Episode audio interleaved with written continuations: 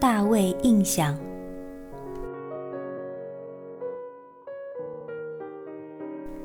先给大家讲一个大卫的故事。从前，非利士人攻打以色列，派出了巨人歌利亚。歌利亚身高近三米，身材魁梧强壮。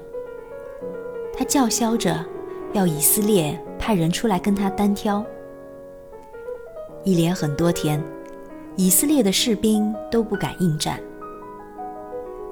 大卫是个青年，他的哥哥们在以色列的军队里当兵。这一天，大卫被要求送些谷饼去给军队里的哥哥们。当时，歌利亚正在嘲笑以色列人的胆小，大卫便申请上前应战。以色列的士兵们都劝他不要和这个身经百战的巨人单挑。说他还只是个孩子，而大卫却说上帝耶和华会帮助他战胜歌利亚。于是他跑到了河边，捡了几块光滑的石头，放到了袋子里，又冲回了战场。歌利亚看见这么一个年轻人应战，简直不敢置信。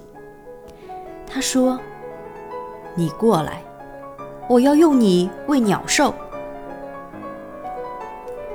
大卫并没有退缩，他相信上帝会帮助他。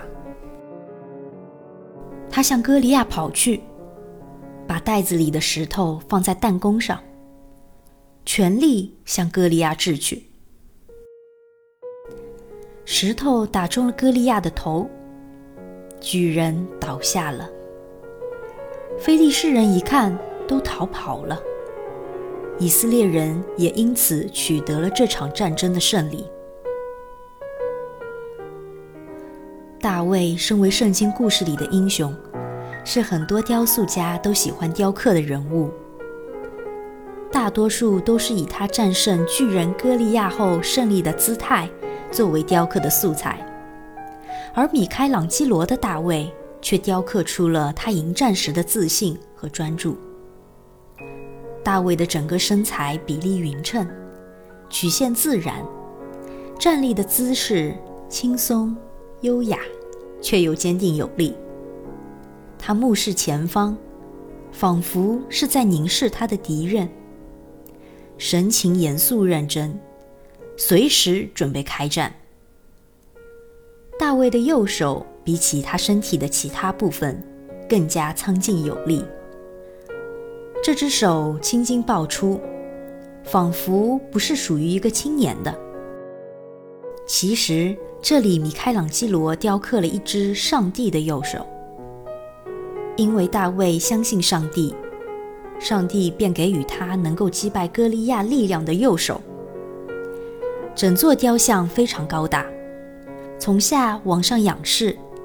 便能深深体会这座雕像为什么被称为西方美术史上最值得夸耀的男性人体雕像。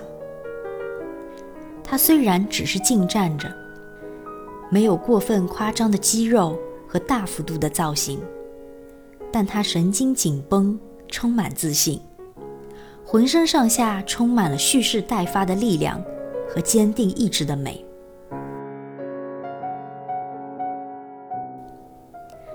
佛罗伦萨的三个大卫像，分别在米开朗基罗广场、领主广场，而真迹在学院美术馆内。虽然学院美术馆每天都有很长的队伍等着去看大卫像，但依然建议大家去看真迹。大理石雕像这种三维艺术的美，是任何平面图像所不能完全表达出来的。而面对真迹时的震撼和感动，是我面对其他两座仿品雕像时所没有的。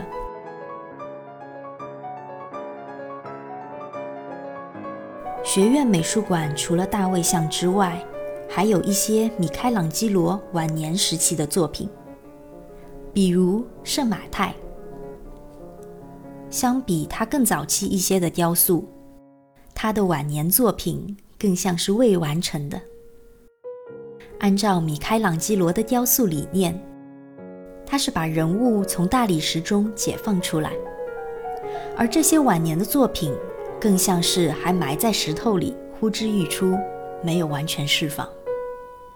但其实这是他艺术中又一次自我突破，用一种不完美、不清晰来表达内心的完美。不去刻意追求作品的绝对逼真和真实，保留了作品的神秘感，留下了想象的空间。